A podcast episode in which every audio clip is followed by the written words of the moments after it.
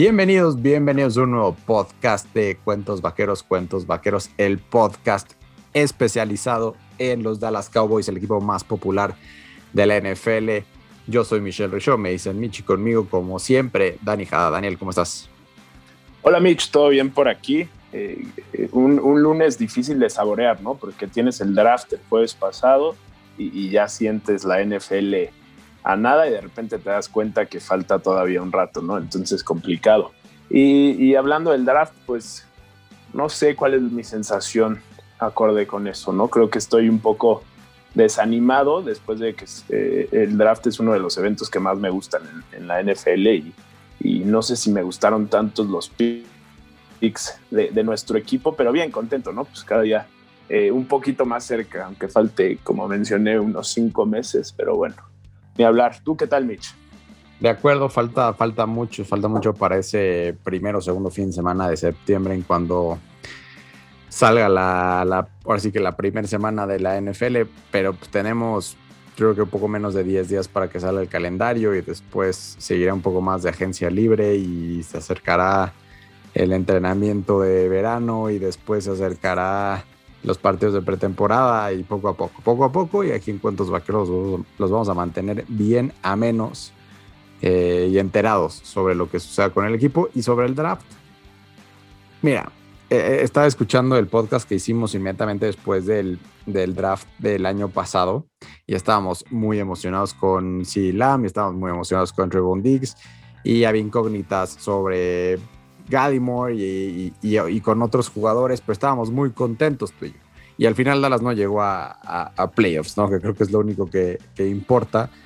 Así es que ahorita entiendo que, que, los aficionados estén como que con muchas dudas de qué es lo que sucedió, por qué, sobre todo, por qué Mika Parsons y no, en mi caso, yo quería a Rashon Slater o por qué no, pues irte todavía más atrás si es que Chicago había ofrecido algo para subir por Justin Fields. Entiendo todo eso, pero al fin de cuentas creo que Dallas se fue directo sobre su talón de Aquiles, ¿no? Que es la defensa. Así es que por, por ese lado, pues un poco tranquilo. Sí, sí, creo que lo mencionamos la semana pasada o en el último podcast, cómo iba a ser un draft. Eh, eh, creímos que iba a ser un draft totalmente defensivo y, pues así lo mostraron, ¿no? Creo que eh, el, el, Jerry, Stephen, Mike McCarthy y demás se dieron cuenta como el año pasado, pues no, nuestra defensiva no daba, no daba nada, ¿no? Entonces dijeron, ¿sabes qué? Hay que ponernos las pilas. Eh, en vez de hacerlo en el free agency como me hubiera gustado, pues decidieron poner todo su empeño en el draft para tra tratar de solucionarlo, ¿no? Y, antes de entrar ya con nombres y demás, eh, eh, justo estaba platicando el jueves pasado con mis cuates y, les decía que es impresionante cómo faltando tanto tiempo para un partido oficial nos tienen viendo la tele a un, viendo a un señor leer nombres en una cartita, ¿no? Y ya, eh, creo que fueron 12 millones de personas que lo vieron, 12.4 creo que fue, o sea, en promedio fue más personas vieron el draft que lo que verían en una final de la NBA en promedio. Entonces eh, es algo impresionante la, lo de la NFL, me, me, impresiona muy cañón. Pero sí, y ya hablando, metiéndonos un poquito más, pues sí, se le, selecciona a Micah Parsons, viendo lo mal que le había ido a, a Leighton Van Der Esch y a, a Jalen Smith los últimos años, es, es, una posición que se debía de cubrir. Eh, no me gustó haber usado uno de estos picks. Eh, ¿cómo decirlo? Un top 10 que al final se volvió un top 12 eh, en esa posición, pero bueno, entiendo el por qué lo hicieron, eh, entiendo por qué les gusta el jugador y, y pues ojalá salga todo para bien, ¿no? Hace unos años que seleccionaron a Ezequiel, si no me equivoco, en el pick 4 me, me, quejé y me quejé y al final compré su camisa y, y la, la, uso quéjate, todos los domingos. Quéjate, Dani, que empiecen tu serie de, de quejas a partir de, a partir de hoy porque queremos una temporada eh, inclusive mejor de la que fue el 2016, que no ganamos ningún partido en playoffs, pero acabamos 13 y 3 este, esa, esa temporada. Sí. Eh, Mika Parsons. Eh, Mika Parsons, jugador de Penn State, no jugó la temporada pasada en, en, la universidad. Fue de los jugadores que se guardó para, para poder estar completamente listos de cara al draft del 2021 para muchos expertos el mejor jugador defensivo del draft, quizás ahí compitiendo con Patrick Surtain o, quizás con JC Horn. Pero sin duda top 3 en defensa por, solamente por, por la calidad de lo que se muestra en, en los videos, ¿no? Entonces, si Dallas agarró un jugador top 3 defensivo en el lugar número 12, pues de entrada dices, bien, ¿no? Excelente, muy, muy bien. Por otro lado, pues puedes verte un poco más crítico y decir, bueno, este jugador es un linebacker. La última vez que da la selección un linebacker en, en la primera eh, ronda fue Leighton Manderesh, que tuvo una excelente primera temporada y a partir de la segunda empezaron los problemas de cuello con los que ya sabías que venía desde colegial. Y hoy, hoy lunes 3 de mayo, se anuncia que no va a Dallas a ejercer la opción del, quinto año. Y esto, pues como consecuencia de esa decisión que se tomó en 2018, que en su momento pensamos que, que, que fue una gran decisión ese linebacker, eh, pero no fue un top 10, fue un top 20 pero al final de cuentas la historia lo juzgará como un pick productivo un par de años que después por las lesiones pues no, no pudo sobresalir de la forma en la que todos nos hubiéramos querido. Sí, justo lo que mencionas, eh, vi una tabla en la mañana de cómo en ese draft eh, todos menos él y Josh Rosen, el, el coreback que fue seleccionado, si no me equivoco, por Arizona, eh, a todos le dieron esta o sea, le dieron el contrato, usaron la opción del quinto año, ¿no? A todos menos a Leighton Van Der Esch y a Josh Rosen. Que de los top 20, sí, de acuerdo. Exacto. Y, de lo que hemos visto a Dallas también le gusta tomar un poquito de riesgo, ¿no? Se sabía de, las lesiones que tenía en el cuello y los problemas que tenía en el cuello, pero como jugador sabemos que, que pues lo, lo ha probado, ¿no? Sin esas lesiones es un jugadorazo, inclusive eh, estuvo cerca de ser el, rookie, el rookie del año y compitiendo con Darius Leonard.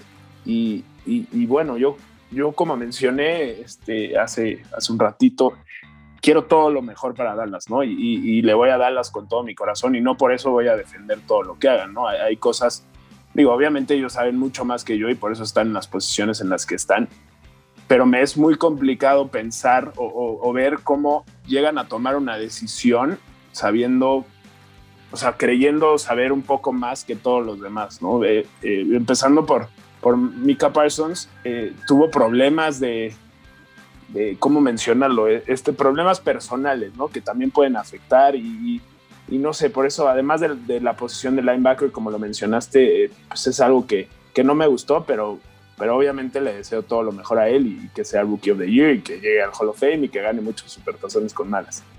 Sí, y será el primer jugador de Dallas, yo creo que oficial eventualmente en que usará un, un número atípico para su posición. Ahora, eh, todos pensamos que le va a quitar el número 11 que actualmente tiene el receptor Cedric Wilson y lo usará Mika Parsons.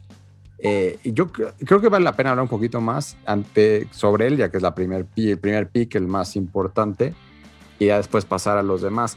No sé si tú le conozcas o conozcas cuáles sean estos problemas personales de que, se hablan. Yo lo único que logré investigar fue que en, su temporada, me parece que de novato o de segundo año en Penn State, se le acusa, pero no directamente a él, pero como que sí medio indirectamente, a ser parte de un grupo de coaches y jugadores que le hicieron una novatada un poco pasada de lanza a, un jugador. Eh, el término en inglés es hazing y donde hubo una demanda, pero la demanda no, lo, no habla de él y realmente pues, pues no va más allá de eso, ¿no? O sea, pero evidentemente pues es un problema grande y, y, lo que eso representa.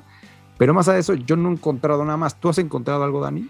No, encontré lo mismo que tú y, sabemos cómo los equipos, tanto de la NFL y los colegiales, pues tratan de, de siempre cubrir a sus estrellas, ¿no? Es, es Obviamente lo único que, sabemos al respecto y, sabemos lo, que se dijo sobre él y demás, pero en realidad no estamos 100% seguros si hizo más o hizo menos. Eh, a mí lo que me preocupa es lo que he leído un poco más de su, de su carácter, ¿no? que a veces se da por rendido en jugadas y demás. Y, es algo que cuando estaba Jason Garrett era algo que, que, lo platicábamos aquí y no nos gustaba para nada. ¿no? Y lo mismo, digo, no me quiero pasar eh, a, otros picks, pero lo mismo hablan de, de Kelvin Joseph. Entonces me preocupa un poco.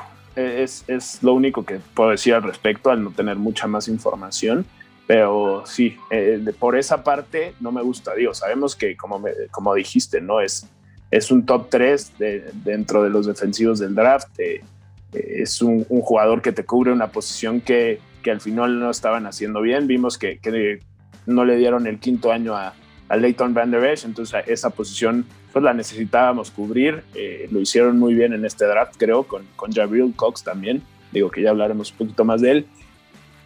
No sé, como que tengo esa sensación agridulce de este draft, creo que linebacker era una posición que necesitábamos cubrir, pero no sé si esa primera selección debimos de haberla gastado, pero bueno, como mencioné, ya, no, me, ya no quiero ser negativo ni demás, eh, eh, vamos a desearle toda la suerte a, a Mika Parsons y, que lo haga de la mejor manera, ¿no? De acuerdo, mira, estoy de acuerdo que a veces esta, esta posición del linebacker eh, a veces representa o es como la posición espejo del running back, en donde a últimas fechas, eh, pues ya con tanto analytics te das cuenta que quizás no vale la pena gastar algo tan importante como es una primera selección en una posición de esas, pero bueno, en, el, en, los esquemas de Dan Quinn, el nuevo coordinador defensivo de Dallas, vemos que tanto esa posición como la de safety son súper importantes, ¿no? En, en, su momento en, en Seattle tenía ese tándem con Bobby Wagner y, el resto de esa gran defensiva de los, los linebackers y los safeties. Y, y ahora en Dallas pues se ha hecho mucho énfasis ahí, quizás safety no tanto en el draft, o, o bueno, solamente un jugador que podría jugar esa posición en el draft, pero sí se hizo en, la agencia libre y ahorita ya está, bueno, se, cree que Mika Parsons podría ser inclusive un híbrido, ¿no? Ese, lo que está haciendo, lo que haría que han unido en el, en el, equipo. Entonces, bueno, cuando traes a él y, traes, creo que vale la pena hablar de Javier Cox, como mencionaste, otro jugador que para muchos era segunda, era talento de segunda ronda, nos cae hasta la cuarta ronda y, y creo que es el mejor pick al menos valorado por parte de la, de la prensa especialista, este de Jabril Cox en la posición 115 del draft cuando la mayoría lo tenía dentro de su top 70. Eh, bueno, viene a reforzar una, una, un área de la defensa muy importante en el esquema de Dan Quinn y que está bastante endeble en el depth chart de Dallas, ¿no? Cuando tienes a Jalen Smith, que es una incógnita, no sabemos cómo lo van a valorar, Todavía lo podrían cortar. Hay que, hay que estar ahí pendientes de qué podría pasar con Jalen Smith, donde Leighton Manderesh muy poco probable jugará más allá del 2021 con Dallas. Entonces, ya que quiero tener esta conversión contigo dentro de un año, cuando ya seamos campeones del Super Bowl y, nos metemos a cosas menos importantes como la posición de linebacker y ver cómo va a estar el depth chart de, de linebackers de Dallas. ¿no? Sí, totalmente. Digo, nada más como comentario, yo no creo que la posición de corredor y linebacker no sean importantes. Eh, digo, son, hemos visto que, que, los que, como mencionaste, ¿no? Legion of Boom se basaba muchísimo en, en la posición de linebacker. Lo que, me, lo que creo yo en lo personal es que puedes encontrar a jugadores como, como lo que creemos que va a ser Javier Cox en, en, en rondas que no son la primera, ¿no? Entonces, creo que Dan Quinn hizo muy bien seleccionando a, Jabril Cox y, viendo su manera de ver las cosas, pensando lo que puede ser Michael Parsons, pues él, va a creer que, que, va a ser un gran jugador. Lo que yo creo es que si en la primera selección tienes que las posiciones premium, como lo mencionamos, son coreback, que obviamente no le ibas a agarrar, receptor que no necesitábamos, aunque teníamos ahí uno que nos pudo haber caído muy bien, eh, tackles ofensivos y, cornerbacks. Para mí esas son las posiciones, igual y, defensive, ¿no? Este que, que presiona al coreback. Para mí, si tienes una posición top 10, top 12, tienes que irte por ahí. O sea, eh, para, si me hubieran dicho, a ver, nos hubiéramos echado para atrás con Chicago y en, el, en los picks 20 y tantos hubiéramos seleccionado a Micah Parsons, no hubiera estado tan enojado como lo estuve el jueves pasado. Creo que te, voy a hacer, te, voy a hacer, las, segundas, las siguientes preguntas y vamos a hacer el supuesto y vamos a, recapitular un poco lo que pasa el jueves. ¿no? Primer, primera selección y segunda selección, todo el mundo sabía. Después, tercera selección, un poco de sorpresa con Trey Lance, pero probablemente no afecta el panorama hacia Dallas. Eh, cuarta selección, Atlanta, se va a Kyle Pitts. Y pues el sueño utópico que queríamos, pues se cae, pero era eso, ¿no? Una utopía no, no iba a llegar. Después se va a llamar Chase, que poco probable iba a llegarle a Dallas. Después en el 7, en el 6 a Miami se va a Waddle, que es, que es la primera más o menos, no sorpresa, pero incertidumbre. Yo, yo por mí es, era, es mejor Waddle que Davonta Smith, entonces pues lógico le hace sentido a, Miami, creo que lo, lo moqueamos por ahí. Eh, en el 7 uf, pensamos que a lo mejor podía llegar un trade para un quarterback, pero no, se va Penny Sewell, que era un jugadorazo y algo que sería un excelente prospecto para Dallas, pero no llega. Y en el, aquí empieza la cosa, ¿no? En el octavo, pum, Carolina se lleva a JC Horn, ¿no? Entonces, el primero dos corners, se, se, va y ese era el que yo creía que le podía llegar a Dallas, pero al final de cuentas no le llega. Y después con el 9, el, si tú estabas enojado el jueves, imagínate cómo estaba Patrick Surtain con la cara que puso en el momento en el que lo drafteó Denver. El cuate se veía en Dallas, ya traía la estrella, ya se veía y de repente lo agarra Denver, pobre cuate. Y bueno, Dallas se queda en esa posición de ¿y ahora qué hago? ¿no? Obviamente, seguramente tenían este supuesto. Y, llegar al pick 10. Y, de repente trade. ¿Trade con quién? ¿Con quién? Con Filadelfia, madres. ¿Cómo que te vas a tradear con tu rival?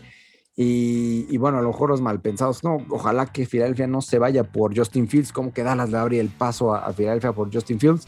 Y no, resulta que Filadelfia le da una tercera selección a Dallas, aparte de su primera, que era dos picks después, por este, agarran a Davonta Smith, este wide receiver de, Alabama.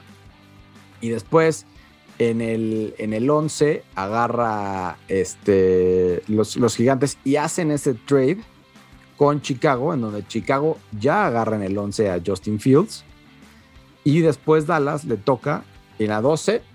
Yo quería a Rashon ¿no? Era, era, lo que yo había dicho desde el principio. Yo quería reforzar esa línea ofensiva. Pero bueno, me imagino que trataron de irse más para atrás. Y si no pudieron, bueno, se quedaron ahí.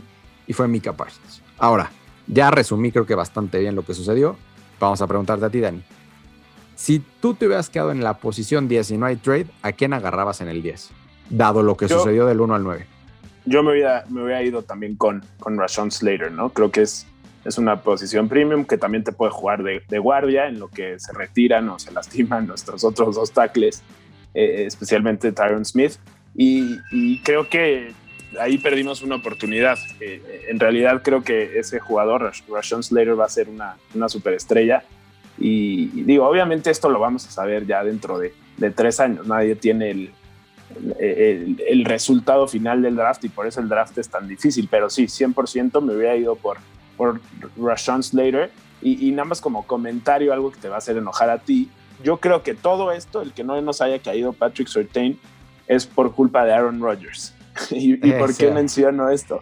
¿Tú crees que eh, se fue a Denver?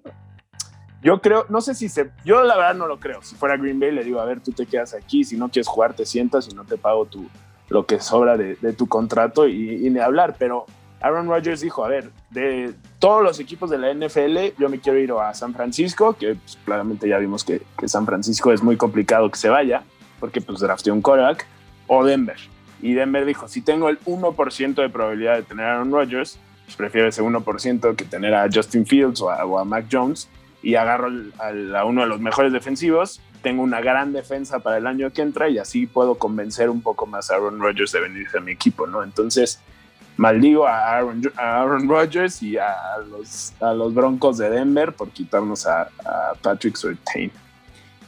Bueno, sí, sin duda eh, eh, es, es, claro que bastante correcto tu análisis, porque pues, a Aaron Rodgers, aunque te voy a decir, me duele que cada vez me caiga mejor pero esta parte a lo mejor compensa todo lo que ha hecho por ganarse, un, poco de mi empatía, ahorita lo, hizo eh, del otro lado, entonces ya como que empate por ahí, ¿no? Y ya me cae mal otra vez eh, el, Aaron Rodgers. Sigamos con, el draft de Dallas. Mika Parsons se va al lugar 12, Dallas. Eh, y bueno, pues ni, hablar, ¿no? Y se van muchos de los, de los Dallas jugadores, muchos de los otros cornerbacks que pudiera. Se hablaba que Dallas eh, al inicio de la segunda ronda, ya, ya hasta el viernes, quería hacer un trade por el cornerback Campbell de la Universidad de Georgia, pero es el primer pick de esa segunda ronda y lo agarra Jacksonville. Tras eso, entonces Dallas se queda quieto en la 44 y agarra a un jugador que nosotros moqueamos, en Kelvin Joseph. Un muy buen corner, pero otro que tiene, si no problemas de, con la ley ni otras cosas, parece que un poco problemas de disciplina y una pasión eh, desmedida por el rap. Entonces está, está como que en duda, ¿no? Su pasión por, por este deporte y por lo que realmente pueda eh, vivir la vida de un jugador de la NFL. Entonces, por ahí otro que dices, bueno, es una, pues, si no es una primera ronda, si es una segunda ronda y vale mucho. ¿Qué, qué opinión sobre Kelvin Joseph y sobre la persona y sobre la posición? Sí, primero gracias a, Will McClay, a Jerry Jones, a Stephen Jones por escuchar nuestro podcast y, llegar a la conclusión de que Kelvin Joseph iba a ser jugador eh, de los Cowboys. Y, pues sí, es otra vez la posición que necesitábamos, un jugador que parece, parece ser que también era, era uno de que se podía ir en la primera ronda y al final no se fue por esto, por estos como problemas de, carácter también nuevamente y, y lo mencionaban en nuestro grupo de WhatsApp como pues de 2-2, nuestros primeros picks con problemas y decían, no, pues es que al final todos tienen problemas. Y yo no lo creo así, eh, en verdad. Eh, siento que hay, hay jugadores que, que, o sea, dan el 100% a la NFL, eh, este, que buscan lo mejor para su equipo.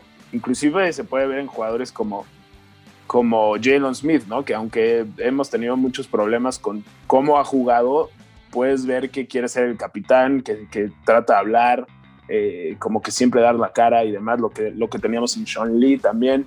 Eh, y eso es muy importante, ¿no? Se retiran Tyrone Crawford y Sean Lee, que eran nuestras, o sea, nuestros capitanes, los líderes de la defensiva y demás, y, ahorita metemos a gente a la defensiva que no tiene ese carácter, ¿no? Entonces, qué bien que mencionas eso, Dani. Perdón que te interrumpa, qué bien que menciones el retiro de, de Tyrone Crawford porque salió un post de, Marcus Lawrence poco después del retiro de Crawford y le agradece la vida prácticamente, ¿no? Su liderazgo como el capitán, cosas que a lo mejor nosotros pues no sabíamos tanto, ¿no? Que lo miran hacia arriba tanto y después pues Sean Lee, todo mundo igual.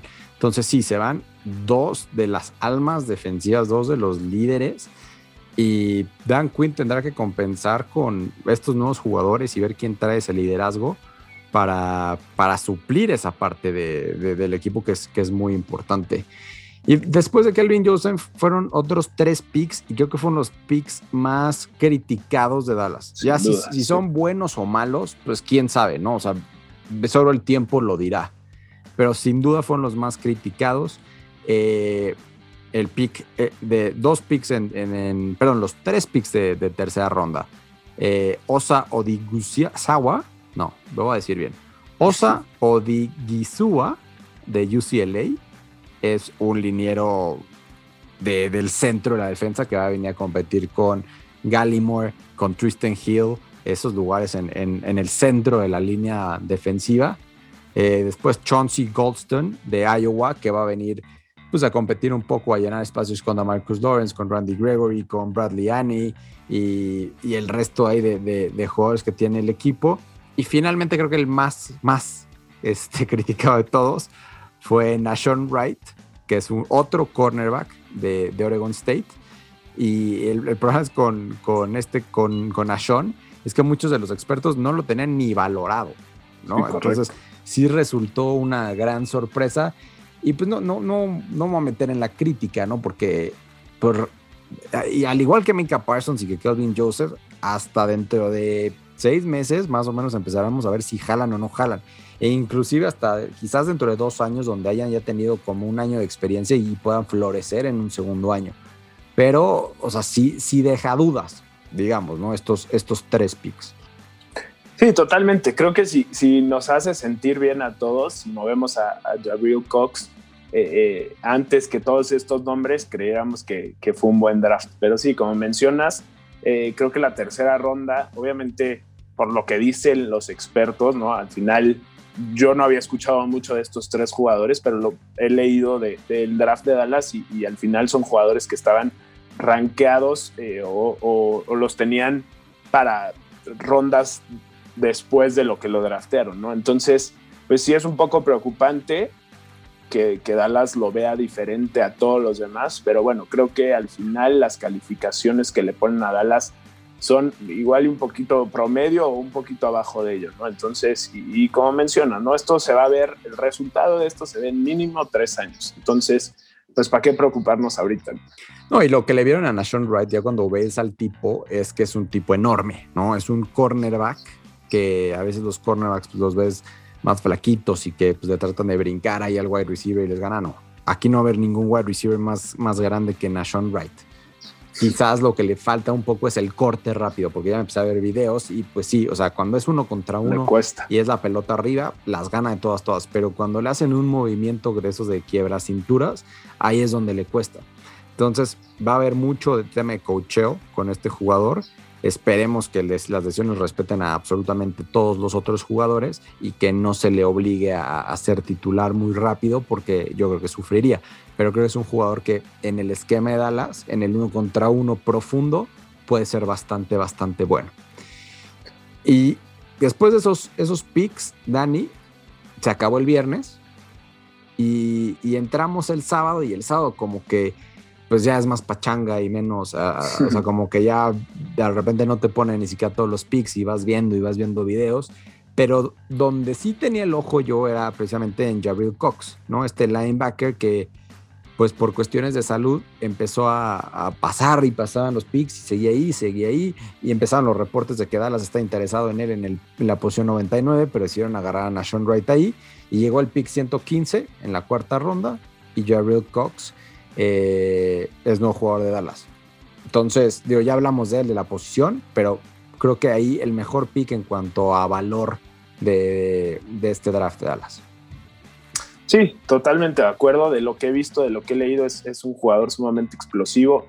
Eh, pues sí preocupa un poco eh, su historial médico, digamos, pero, pero donde lo agarraron en la posición 115 de, de todo el draft, una posición que se necesitaba. Creo que es la mejor selección de, Dallas junto con el talento que tiene Kelvin Joseph, ¿no? Creo que habrá que ver lo de extra cancha, pero de lo que he leído, esos dos son lo, que mejor hizo Dallas en el draft, ¿no? Entonces eran posiciones que se necesitaba en una parte del campo como la defensiva que se necesitaba y, pues sí, ¿no? esperar, ojalá que, llegue bien Jabril sin lesiones y demás al training camp, que lo puedan hacer bien y que esté ahí peleando por un spot a ver si le, puede quitar el lugar tanto a Leighton Van Der Esch o a Jalen Smith o a Joe Thomas, digamos. Ahí, ahí vamos a ver qué tal.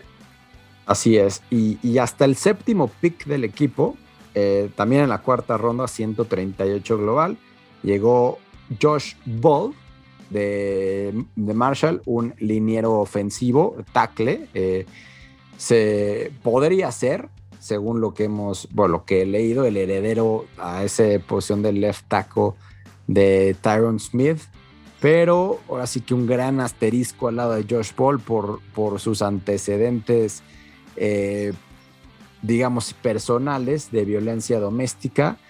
Nunca voy a ser fan de que Dallas o cualquier equipo seleccione a alguien con, con ese pasado. No, no sé qué tanto se le haya comprobado, pero las acusaciones preocupan eh, y bueno, ojalá que pues no, no, no sé, no sé ni qué decir al respecto, Dani. ¿Tú, tú, tú qué quieres decir al respecto? Sí, o sea, es el, primer jugador ofensivo después de seis jugadores defensivos. Y, mira, yo puedo perdonar mucho, ¿no? Especialmente estos jugadores que, pues al final ni los conozco, ¿no? Puedo este, perdonar esto del hazing, ¿no? Sin que se vayan, obviamente, a, un extremo o un, un problema de, drogas, de, como lo de Randy Gregory, que, que se ve con ganas de, de, mejorar, ¿no? Igual y sí ha caído varias veces, pero siempre sale a decir como, no, pues yo quiero seguir aquí y quiero trabajar en esto y demás. Y, luego entrevistan a Josh Paul y, y, le preguntan por su pasado y, solo menciona como, no, pues lo pasado ya está hecho y no puedo hacer nada al respecto y solo me queda mirar al futuro. Eh, no, no, no estoy de acuerdo. ¿Qué te digo? Puede ser un jugadorazo y, y al final ser el el tackle titular de Dallas, pero pues así como que las cosas no gustan, ¿no? Yo, yo lo que leí es, o sea, o sea, fue un tema con una exnovia, me parece. Correcto. Creo que le aventó un aparato o se lo arrancó. El, el celular, ¿no? Ajá, que es, un mono de dos metros y cacho y es un tackle ofensivo de la NFL. Se imaginarán que con una violencia le arrebate algo, le aviente algo pues bueno, espero que haya quedado en eso y que no haya habido más golpes o más violencia verbal, eh, aunque tiene ahí varias acusaciones. Entonces, bueno, 15, 15 dentro, dentro del varias. Este, y, bueno, pues veremos, ojalá que se haya reformado, que haya pedido los perdones que haya tenido que, pedir y si tiene que compensar a la persona que, que lo haga y que en verdad cambie y que vaya por cualquier programa de mejorar su conducta porque efectivamente no es nada aceptable que un jugador de este estilo esté con, nuestro equipo. Sí, después. Primer selección de la quinta ronda, un, el único jugador así que skill player, Simi Fejoko, de Stanford, un wide receiver. Y va a estar interesante, ¿no? Porque el Dallas tiene, ya platicamos de ellos, ¿no? Tiene cinco wide receivers bastante buenos. Ya sabemos los tres primeros, Amari Cooper, Michael Gallup, CeeDee Lamb, pero firmaron otra vez a Cedric Wilson, firmaron otra vez a Noah Brown, y a veces Dallas lleva un sexto wide receiver, pues Simi Fejoko será el favorito para estar en ese sexto lugar, pero no quiero dejar pasar este podcast que ya nos estamos alargando sin mencionar que Dallas, como undrafted free agents, agarró a cuatro o cinco wide receivers. Entonces va a estar interesante esa, pelea de, de Fejoco con, con estos wide receivers que vienen undrafted. Sí, totalmente, ¿no? Creo que ya después de, la quinta ronda es más complicado que se queden en, el equipo de, de, 53 jugadores, ¿no? Entonces van a tener que, pues, ahora sí que impresionar un poco a los, a los coaches y tratar de, robarse por ahí un, un, lugar, ¿no? Más en una posición como receptor que está tan bien cubierta y, pues ojalá sí, ¿no? Ojalá sí pueda llegar a hacer eso y, encontrar por ahí un lugar. Yo creo, siempre soy de esos que caen en las historias eh, eh, de esos undrafted o de estos que, ah, caen hasta la quinta, si, te gustan esas historias, Dani, no sé si has visto en el en la arroba de cuentos vaqueros eh, el, el, video sobre nuestra penúltima selección. Bueno, hablo rápido de Quinton Bojana, que fue la primera selección de la sexta ronda de Dallas. Y después este, este video que te platico es de Israel Mukwamu, que es un safety o es un cornerback que en teoría Dallas lo convertiría a safety. Pero bueno, el video de cómo recibió la llamada de Jerry Jones eh, al momento de draftear es de esas que te, que te sacan este, una, una lagrimita. Entonces, es de los que te gustan. Y ojalá que Israel. Solo un pues, comentario, perdón, perdón por interrumpirte. Y, es un poco de cómo me ganó Jalen Smith a la hora de ser drafteado, Dak Prescott, hasta Ryan Switzer, ¿no? Estos videos eh, me encanta verlos. Y sí, claro que vi el de nuestro amigo Israel. Y, pues sí, sí llama la atención, ¿no? Hasta te da ganas de que le vaya bien. Y bueno, complementar con Israel Mukwamu, fue compañero de JC Horn eh, en la defensiva de South Carolina. Entonces, eh, en, este caso, este cuate sí puede llegar a ser safety. Entonces, si querían quedar, ahorita lo tienen asignado como defensive back por no ponerle cornerback o safety, pero creo que pinta para safety en Dallas. Y el último fue Matt Farniok, un offensive lineman de Nebraska. Dani, ya ni sé cuántos minutos vamos porque ahora no traigo el reloj al lado, pero creo que muy completo nuestro resumen sobre el extremadamente extremo defensivo draft de nuestros Cowboys. Sí, creo que bastante completo, ¿no? Creo que eh, se da una idea de lo que necesitábamos, de, lo que se cubrió, de lo que no, y pues todo lo mejor al 99% de los drafteados, ¿no? Queda ahí el, asterisco con, con Josh Ball, pero bueno, también creo en las segundas oportunidades, entonces mejor que, que la rompan todos y, y ya estemos escogiendo en la posición 32 el año que entra. De acuerdo, y si ven ahí varios eh, picks de Dallas, de cómo, cómo les fue, este, que también rankeado está el, el, draft, pues van a encontrar desde calificaciones de excelentes hasta calificaciones de extremadamente reprobados. Yo les recomiendo que se echen videos de cada uno de los jugadores para que veamos cómo pueden ir aportando. Y lo que sí quiero que se queden con la idea de que va a ser una defensiva muy, muy diferente a la que vimos la temporada pasada. Sí, totalmente. A confiar al 100 en Dan Quinn, en Mike McCarthy, en lo que pueden hacer nuestro equipo de, de, cocheos. Y pues sí, ¿no? Creo que peor eh, lo veo complicado que nos vaya. Entonces. No, pero, pero inclusive me gusta, me gusta mucho Osa, este el tercer jugador que, que seleccionamos me gusta, he visto los videos, es un toro en, medio, ¿eh? O sea, es de esos que, Puede jugar en todas las Posiciones. Sí, sí pueden estar bastante tiempo en, la rotación. Ya tengo muchas dudas de, del posible regreso de, este, de, de Gerald McCoy. eh, que, lo hemos pensado, que a lo mejor si regresa, no creo que no, ya con Gallimore, con Kristen Hill y ahora Osa, entonces ya, ya lo dudo, pero bueno, estemos ahí al pendiente. Y, a ver, a ver si Richard Sherman o otro de los cornerbacks que están ahí en agencia libre no llegan a Dallas. ¿no? Hay que seguir pendientes porque la agencia libre eh, sigue abierta y a partir de, no sé si de ahorita o en un par de semanas, cualquier agente libre que firme ya no cuenta contra la fórmula de los compensatory picks, que Dallas tuvo bastantes y es donde Dallas a lo mejor va por, va por más picks. Eh, perdón, va por más agentes libres. De acuerdo, creo que es después del primero de junio, si no me equivoco. Bueno, entonces ahí ojo con eso y, estemos, estemos todos al pendiente. Gracias, Dani. Hacíanos en arroba contos vaqueros, arroba Mitch Rica, al final, Danito Haddad. Y hasta la próxima. Hasta luego.